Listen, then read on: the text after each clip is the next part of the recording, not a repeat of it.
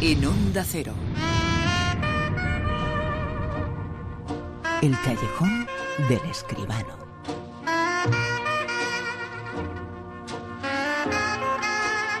Hablamos de cine, un cine que está dentro de muy poquito de fiesta. José Manuel Escribano, muy buenas, ¿qué tal? Buenas noches, Bruno, ¿qué tal? Y no es casualidad eh, que diga esto, es que la No. fiesta del cine llega dentro de muy poquitas horas. Pues sí, otra vez la, convocatoria primera de, de este año, la fiesta del cine, ya se sabe que es dos veces al año, pues nos ponen las entradas a 2,90, algo que está verdaderamente bien, y entonces pues ya ha llegado lunes, martes y miércoles próximo, 8, 9 y 10, tenemos la fiesta del cine, el procedimiento ya lo saben todos nuestros amigos, solamente acreditarse en la web, fiestadelcine.com, y a partir de ahí para ir al cine todas las veces que quieran durante los tres días, todo el tiempo a menos de 3 euros. Así debería ser siempre, pero en fin, dos veces al año tampoco está mal. Por supuesto, tenemos que llamar a todos nuestros oyentes a que participen, a que sean parte de esa fiesta del cine. Un cine que tiene entre sus grandes estrellas consagradísimo. Nadie discute su posición, la de Tom Hanks. Y Emma Watson está metiéndose ahí totalmente en el mundo de las estrellas del cine. Y lo está haciendo ahora con una película, El Círculo. En el círculo no hay ningún problema que no podamos resolver. Podemos curar cualquier enfermedad y podemos erradicar el hambre. Sin secretos. Sin acaparar el conocimiento y la información. Por fin podemos concienciarnos de nuestro potencial. Circulistas, ¿os gusta compartir?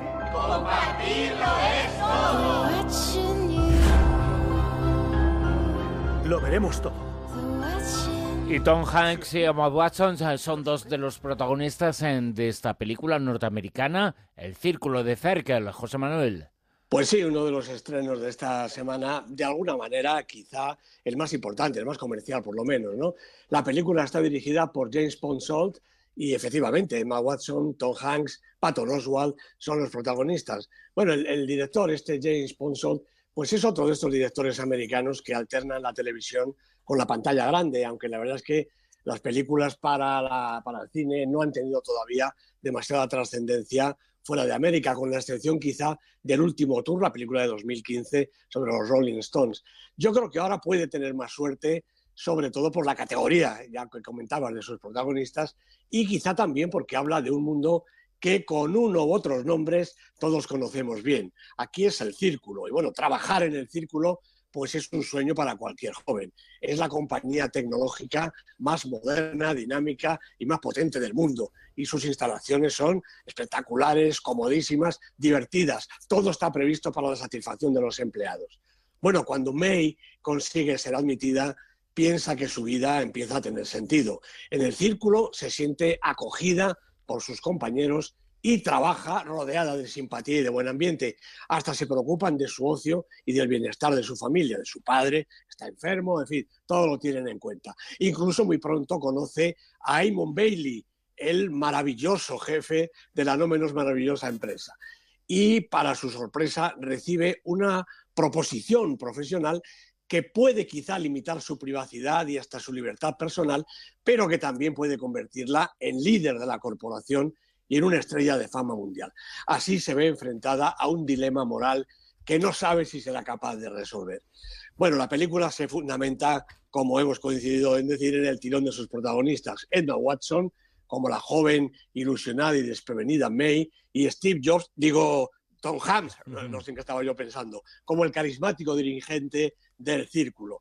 Los dos le echan oficio, aunque la verdad es que no sé si mucha pasión, a un argumento que explora las posibilidades de Internet, las redes y sus herramientas, y también los peligros de pervertir esta tecnología mediante un uso abusivo, con una puesta en escena de tipo tecnológico que bordea el thriller y la ciencia ficción, ambientada en un futuro que evidentemente no está tan lejano. Un futuro que está en Círculo. El Círculo es eh, la película que se acaba de estrenar, la película que hemos comentado hoy en el Callejón con José Manuel Escribano.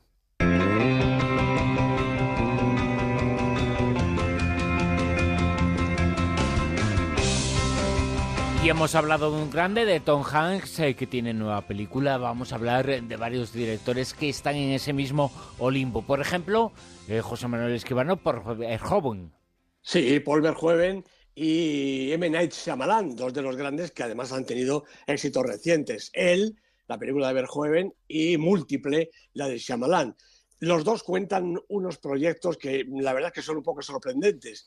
Pero Verhoeven va a dirigir Blessed Virgin, un drama sobre dos monjas lesbianas basado en una novela de Judith C. Brown que cuenta la historia de los amores de Benedetta eh, Corbin, una abadesa del convento de la Madre de Dios en Persia en el siglo XVII.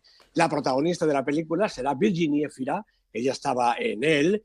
Gerard Schoetemann ha escrito el guion y la película será producida por Said Ben Said.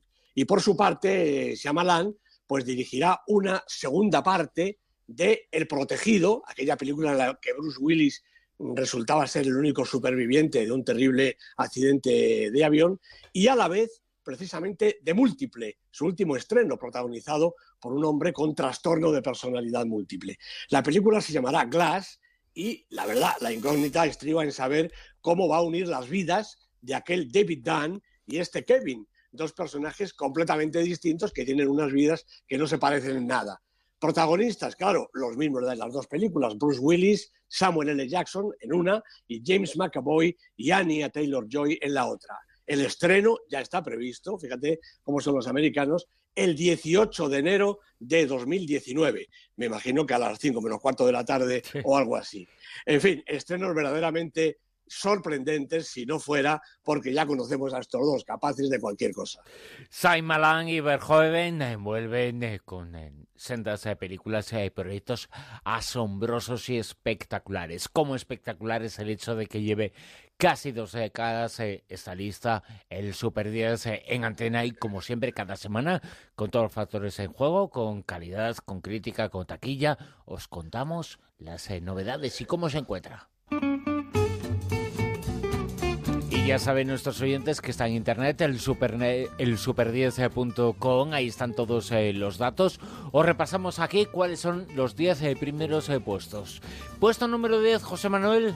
Bueno, pues es para Franz, la película de François Sosson, que había estado entre los primeros de los segundos 10 del Super 10 y recupera colocarse en la lista en su tercera semana en el Super 10. 9. Fast and Furious 8, la película de F. Gary Gray, con Vin Diesel, Charlize Theron, en fin, toda la panda de siempre. Tres semanas en la lista, un taquillón, pero ya bajando en el Super 10. 8. Pues también baja un poquito en la tercera semana El bebé jefazo, una divertida película de animación de Tom McGrath. 7. Mantiene la posición El viajante. Esta es una fantástica película iraní, desde luego, de Asghar Faradi. Seis semanas en la lista. 6. Primera semana para otra magnífica película, Lady Macbeth, de William Oyreuth, con la maravillosa Florence Pugh de protagonista. Primera semana en la lista. 5. Moonlight, la película del Oscar de este año de Barry Jenkins, con Aston Sanders, Mahershala Ali, nueve semanas en la lista y mantiene el quinto lugar. 4. Ha bajado un puestecito la película casi que más me gusta de la lista. El otro lado de la esperanza de Aki Kaurismaki con Sakai Kosmanen, Serwanaji, cuatro semanas en la lista. En el 3. Bueno, pues el otro lado de la esperanza ha bajado porque aquí se ha colado la película de la semana. Un taquillazo enorme, Guardianes de la Galaxia, volumen 2. La película de James Gunn con Chris Pratt, Zoe Saldana y un montón de dibujitos y de cosas hechas todas por ordenador. Primera semana en la lista, como digo, película de la semana. En el 2. Manchester frente al mar, magnífica película también de Kenneth Lonergan Casey Affleck, Michelle Williams, 10 semanas en la lista. Es Super 10 desde esta semana. Y es el Super 1000, la película que está en el puesto número uno, ¿no?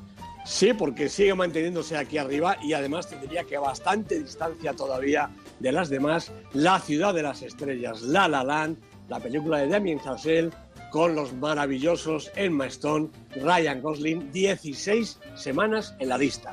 José Manuel Esquivano, mil semanas eh, con nosotros en La Rosa de los Vientos, eh, el eh, Super 10, la lista y la sección El Callejón con José Manuel Esquivano. Muchas gracias. Gracias a ti, Bruno. Un abrazo para todos.